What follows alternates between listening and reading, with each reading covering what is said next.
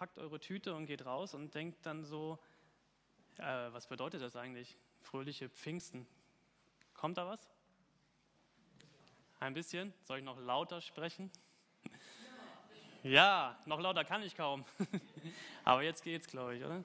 Ähm, also, nochmal die Geschichte. Ich gehe zu einem Einzelhandel, nee, wie heißt das denn? Ist egal. Rewe, Penny, denkt euch irgendwas aus, Aldi. Ich war da einkaufen, die Kassiererin sagt zu mir, fröhliche Pfingsten. Ich denke darüber nach, was sagt die Kassiererin mir? Fröhliche Pfingsten, was bedeutet das eigentlich?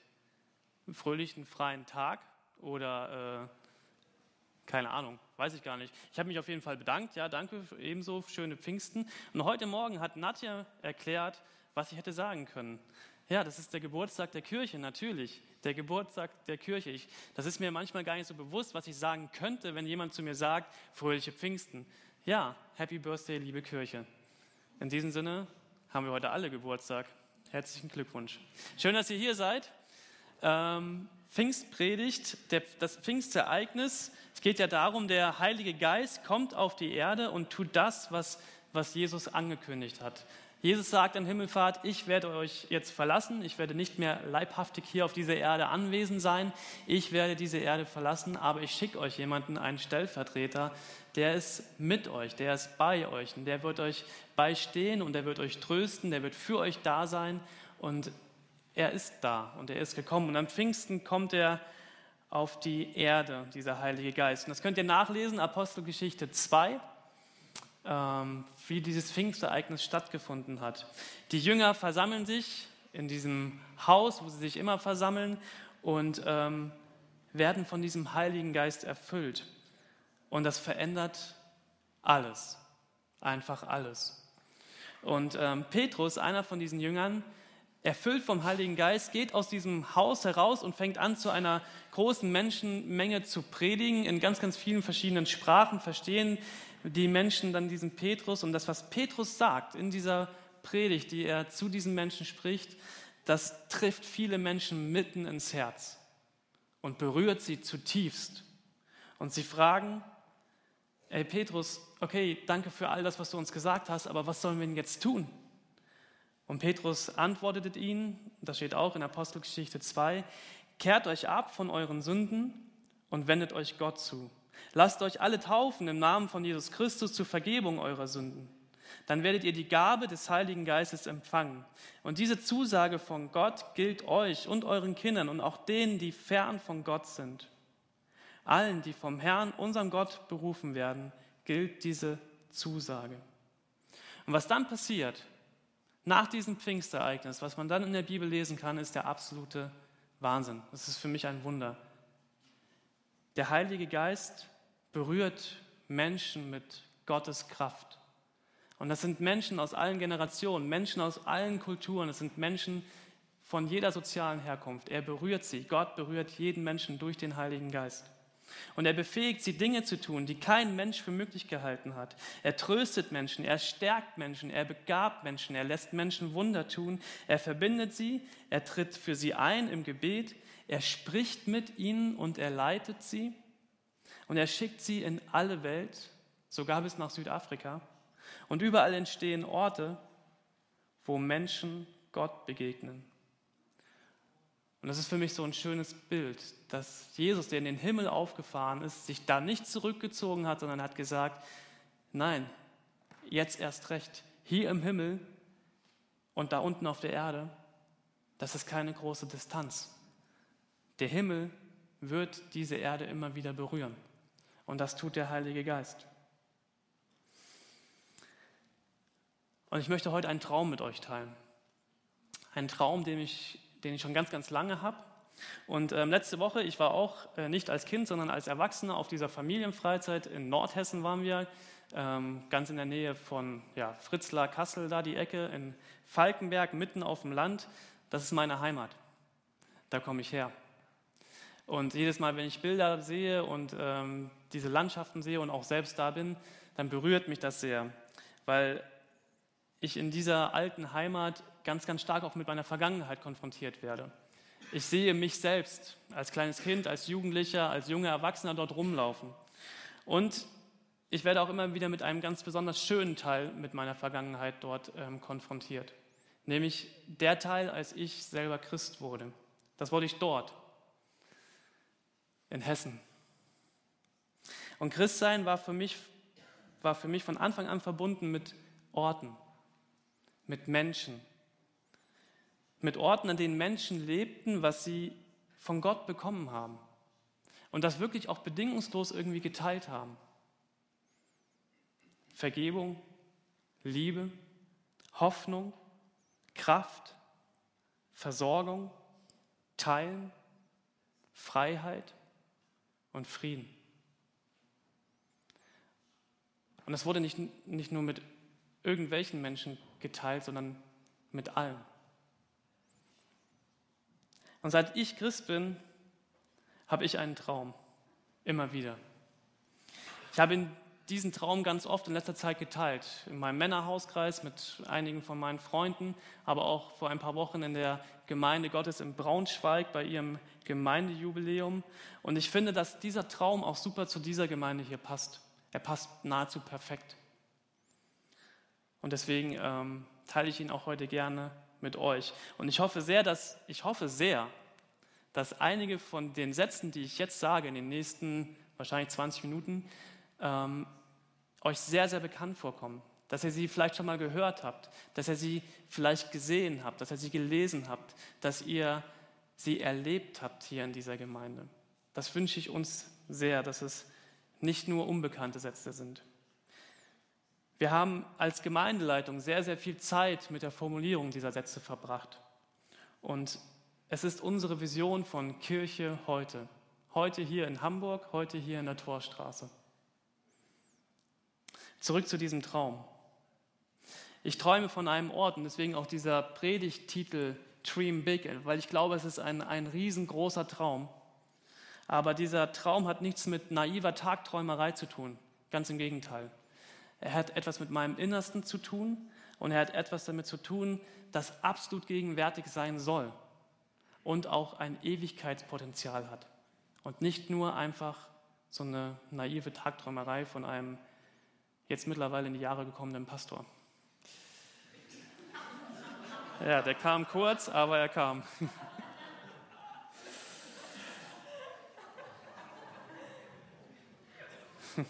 Dieser Traum hat seinen Ursprung in einem alten Gebet, welches Paulus an die Gemeinde in Ephesus richtet. Und dieser Epheserbrief, wie er im Neuen Testament heißt, ist so einer meiner Herzstücke in der Bibel. Ich lese diesen Brief und sage, ja, genau so. Man findet dieses Gebet im Kapitel 1 des Epheserbriefs und ich lese uns die Verse 18 bis 20. Und dort schreibt Paulus zu dieser Gemeinde in Ephesus, an die Christen in Ephesus schreibt er, ich bete, dass eure Herzen hell erleuchtet werden, damit ihr die wunderbare Zukunft, zu der Gott euch berufen hat, begreift und erkennt, welch reiches und herrliches Erbe er den Gläubigen geschenkt hat. Ich bete, dass ihr erkennen könnt, wie übermächtig groß seine Kraft ist, mit der er in uns, in uns, die wir an ihn glauben, wirkt. Es ist dieselbe gewaltige Kraft, die auch Christus von den Toten auferweckt hat. Und Petrus drückt es einmal so aus, Christen sind Menschen, die erfahren haben, wie freundlich der Herr ist. Und genau das miteinander teilen. Und ich träume von einem Ort, ein Ort, wo Menschen genau das, diese Hoffnung, diese Kraft und diese Ehrlichkeit und dieses Licht und diese Liebe und diese Wahrhaftigkeit miteinander teilen. Sich einfach begegnen können. Liebe leben und erleben. Freiheit, Annahme und Vergebung üben, lernen, leben und erfahren, immer wieder. Und das egal, wo du herkommst, egal wie alt du bist, egal aus welcher sozialen Schicht du kommst, ein Ort, wo Fragen gestellt werden dürfen und zielführende und gewinnbringende Antworten gegeben werden können. Trost und Heilung erfahren wird und Hoffnung real ist. Und ich glaube, dass es diese Orte gibt. Das ist nicht nur ein Traum, es gibt diese Orte. Sie sind real. Und Jesus hat uns einmal vorgelebt, wie sie entstehen können. Jesus hat mal gesagt, und das ist ein ganz, ganz berühmtes Zitat von Jesus. Jesus wurde mal gefragt, so, ey Jesus, was ist das Wichtigste? Was ist das wichtigste Gebot auf dieser Welt? Was würdest du sagen, Jesus? Und Jesus antwortete mit einem Doppelgebot. Und er sagt, du sollst den Herrn, deinen Gott, lieben, von ganzem Herzen, mit ganzer Seele und mit all deinen Gedanken. Das ist das erste und wichtigste Gebot. Und ein weiteres ist genauso wichtig. Liebe deinen Nächsten wie dich selbst. Alle anderen Gebote und alle Forderungen der Propheten gründen sich auf diese beiden Gebote. Das ist das Fundament von Jesus Lehre. Und in dem Moment, wo Menschen genau das anfangen zu leben, miteinander zu teilen, wo das Realität wird, was Jesus hier sagt, da entstehen Orte. Und das Neue Testament ist voll von diesen Orten. Orte, wo sich Himmel und Erde berühren. Und wenn du das Neue Testament liest, dann wird dieses Bild, dieses schwarz-weiße Bild jetzt hier etwas klarer und dann bekommt es Farbe. Und ich habe dieses Bild auch nochmal in Farbe mitgebracht. Das ist für mich ein wirklich schöner Ort. So sieht es auch in Hessen aus. In Hamburg auch an vielen Stellen. Das Neue Testament ist voll von diesen Orten, wo der Himmel die Erde berührt. Und manche nennen diese Orte heute auch oft Kirche. Ich weiß nicht, was du denkst, wenn du das Wort Kirche hörst. Was denkst du über Kirche, die Kirche? Ich bin absolut davon überzeugt, dass Kirche mehr ist. Mehr als eine Institution, mehr als ein Gebäude, mehr als eine Veranstaltung, mehr als eine Überzeugung, mehr als eine Religion. Und deswegen nenne ich Kirche auch lieber Gemeinde. Weil Gemeinde ist genau das, was für mich so ein Ort beschreibt. Die Fragen dieser Welt, die es damals gab, die es heute gibt, die es in Zukunft geben wird, die wird niemals irgendeine Institution beantworten können. Und eine Institution wird es auch nicht aushalten, wenn es auf manche Fragen, die auch dein Leben betreffen, einfach keine Antwort mehr gibt. Und du einfach da sitzt und schweigst und eigentlich nur einen Arm um deine Schulter gelegt haben willst.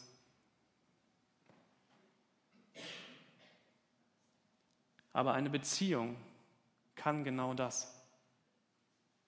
Gemeinde ist für mich Beziehung. Gemeinde ist der Ort, wo Menschen sind, die eine Beziehung zu Gott haben, die eine Beziehung zu ihrem Nächsten haben, zu ihrem Mitmenschen haben und auch eine gesunde Beziehung zu sich selbst. Und in diesen Worten, in diesem Doppelgebot von Jesus steckt für mich ein Schlüssel. Nämlich zuerst, ey, guck mal von dir selber weg und guck mal auf deinen Gott, der dich liebt. Von ganzem Herzen, mit ganzer Seele, mit all dem, was er hat, liebt er dich und gibt dir das alles, seinen Sohn. Und diese Liebe darfst du erwidern, wenn du es möchtest. Also sieh zuerst von dir weg und sieh mal auf diesen Gott. Und dann, wenn du das getan hast, dann guck mal um dich herum, auf deinen Nächsten.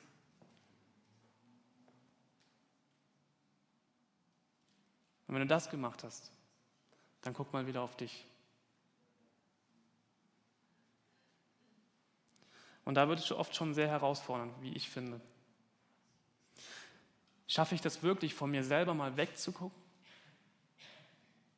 Auf Gott und meinen Nächsten zu schauen und dann wieder erst zu mir?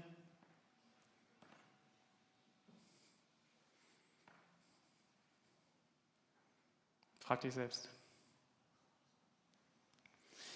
Die Bibel beschreibt sehr gut die Prioritäten einer solchen Gemeinde. Jesus ist ihr Haupt- und Mittelpunkt.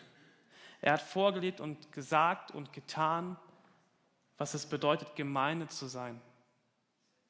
Und ich meine nicht diese Institution, die auch jetzt ganz oft auch Gemeinden durchdringt. Nein, ich meine dieses wahre und echte Leben, dieses nackte Christsein.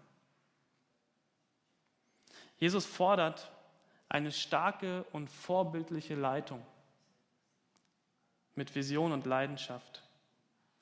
Und da habe ich nochmal gedacht, ja, wie wichtig ist es für eine gute und einheitliche Leitung zu beten, zu investieren.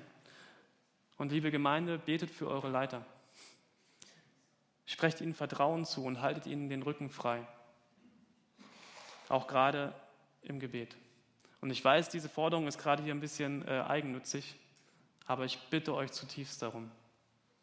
weil wir merken, wie wichtig das ist, dass wir ja einfach zusammenhalten im Vertrauen und im Glauben.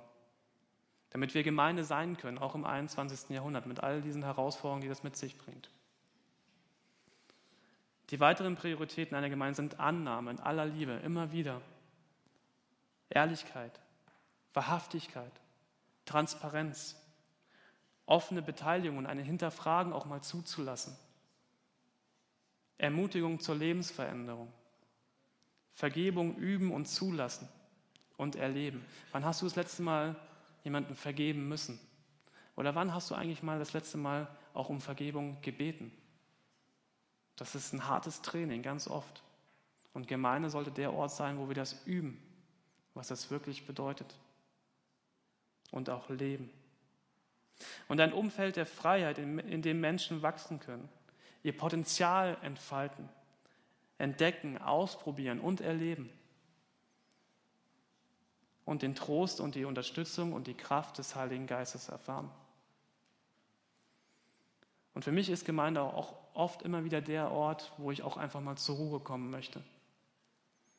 Den Sabbat heilige, wo ich meine Seele einfach mal komplett runterfahre und in die Arme Gottes schmeiße und sage, hier Gott bin ich. Und ich brauche diese Ruhe. Ich brauche nicht noch mehr Geld, ich brauche nicht noch mehr Urlaub, ich brauche nicht noch mehr irgendwas, ich brauche dich, Gott. Und hier bin ich. Und da merke ich, dann wird dieser Ort nicht nur zu einer Gemeinde, sondern dann wird es zu meinem Zuhause. Ein Zuhause, in dem ich inspirierende Gottesdienste erlebe. Gottes Wort teile, Glauben teile, Gebet teile, miteinander zu beten. Ein Gottesdienst, in dem ich irgendwann nicht mehr nur frage, was bekomme ich, sondern was kann ich geben, dazu beitragen, dass auch andere Menschen, die das noch nicht erlebt haben, Jesus hier erleben.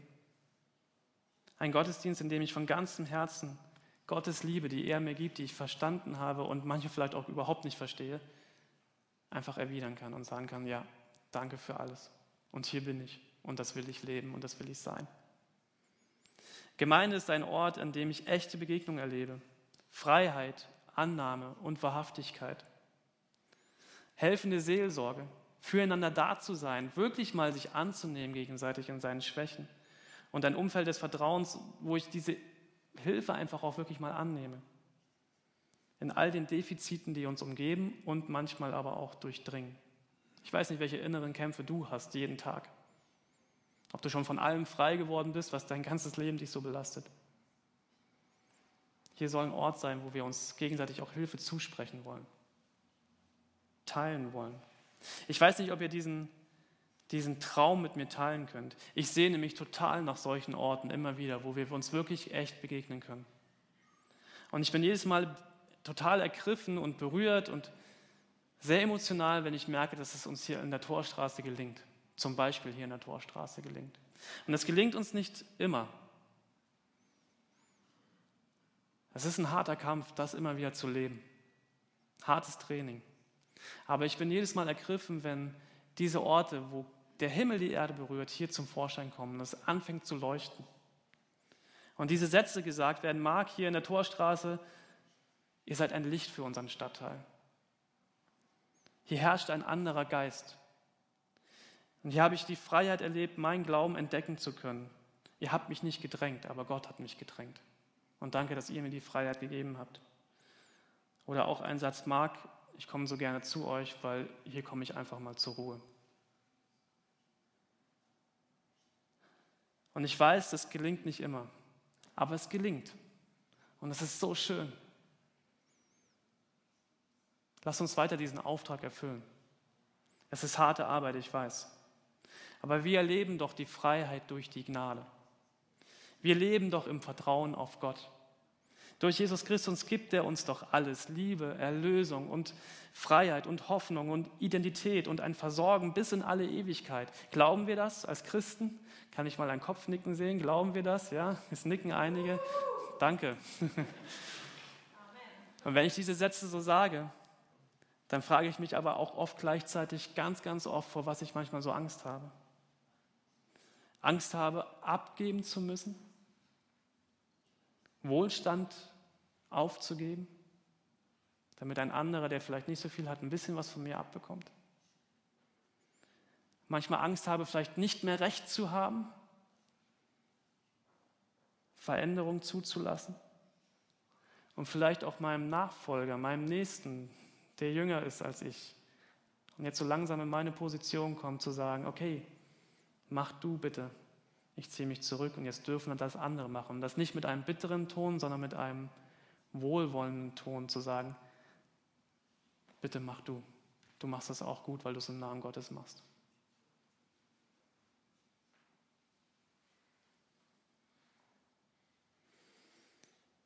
Gemeinschaft durch Liebe mit Christen aus allen Generationen. Gelingt uns diese Herausforderung wirklich zu leben, ohne Verbitterung, in aller Liebe und Annahme, Geduld, Demut. Ja, es gelingt uns hier, immer wieder. Aber es ist ein harter Kampf ganz oft. Und wir erleben hier einen Fortschritt durch Wachsen. Ich glaube, dass Gott einen Plan für unser Leben hat, wie es frei und sinnvoll und zufrieden werden kann. Und ich wünsche uns das immer wieder, dass wir entdecken und erleben, was der Heilige Geist wirklich für eine Kraft hat, auch heute noch. Dass wir es miteinander teilen. Unser Helfer, Tröster, Fürsprecher und Begleiter. Und dadurch können wir anders handeln. Durch das Vorbild von Jesus Christus. Jesus hat uns alles gegeben. Liebe, Zeit und von Gott kommt alles. Geld, Kraft, alles, was wir haben. Genug zum Abgeben. Und abgeben tut gerade uns hier in Deutschland, in dieser Situation, in der wir gerade leben, sehr, sehr gut. Wir können das gerade sehr, sehr gut üben, was es wirklich bedeutet, wirklich abzugeben.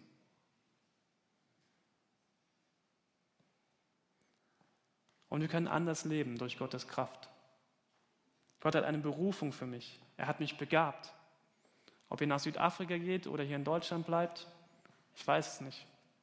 Aber Gott hat etwas für euch vorbereitet, was ihr entdecken könnt und das leben könnt. Ihr könnt euren Teil dazu beitragen, dass, dass Gottes Reich sich hier auf dieser Erde ausbreitet. Ich möchte euch nochmal ermuntern, euch zu diesem Casson-Kurs anzumelden, wo ihr das wirklich auch nochmal ganz neu entdecken könnt. Der tut wirklich gut, dieser Kurs.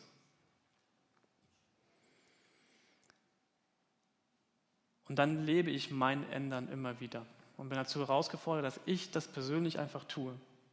Und ich möchte mit Jesus zusammen seine Gemeinde, meine Stadt und mein Leben ganz neu gestalten.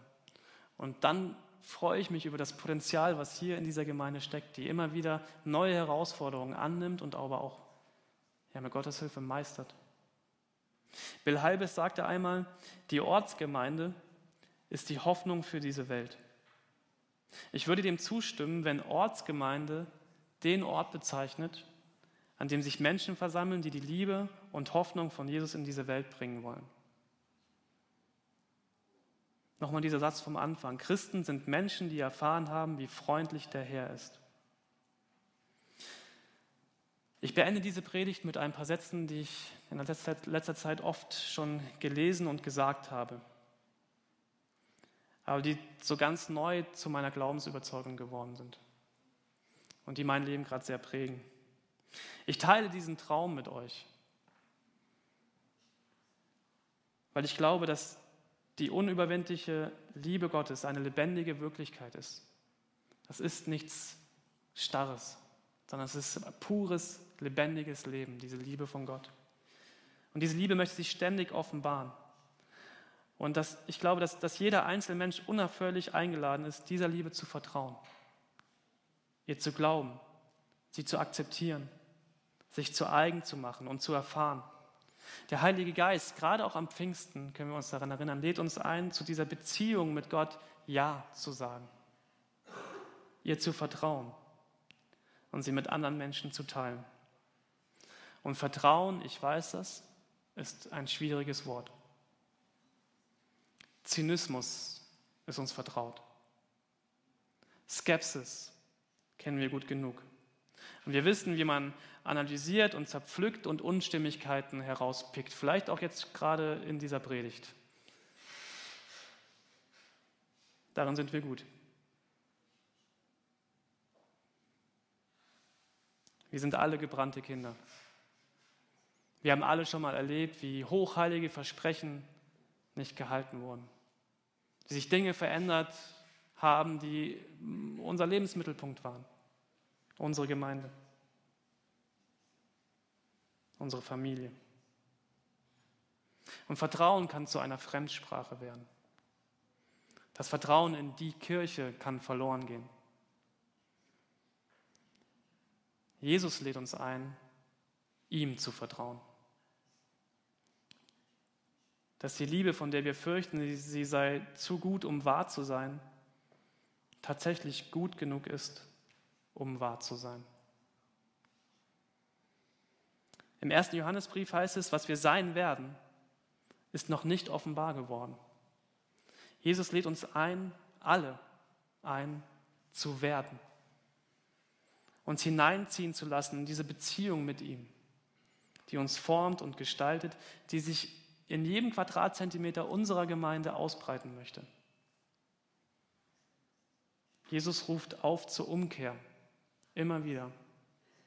Wir sollen zulassen, dass unser Denken, unser Herz verändert werden, damit wir die Dinge auf eine völlig neue Weise entdecken können und gerade in Bezug auf seine Gemeinde.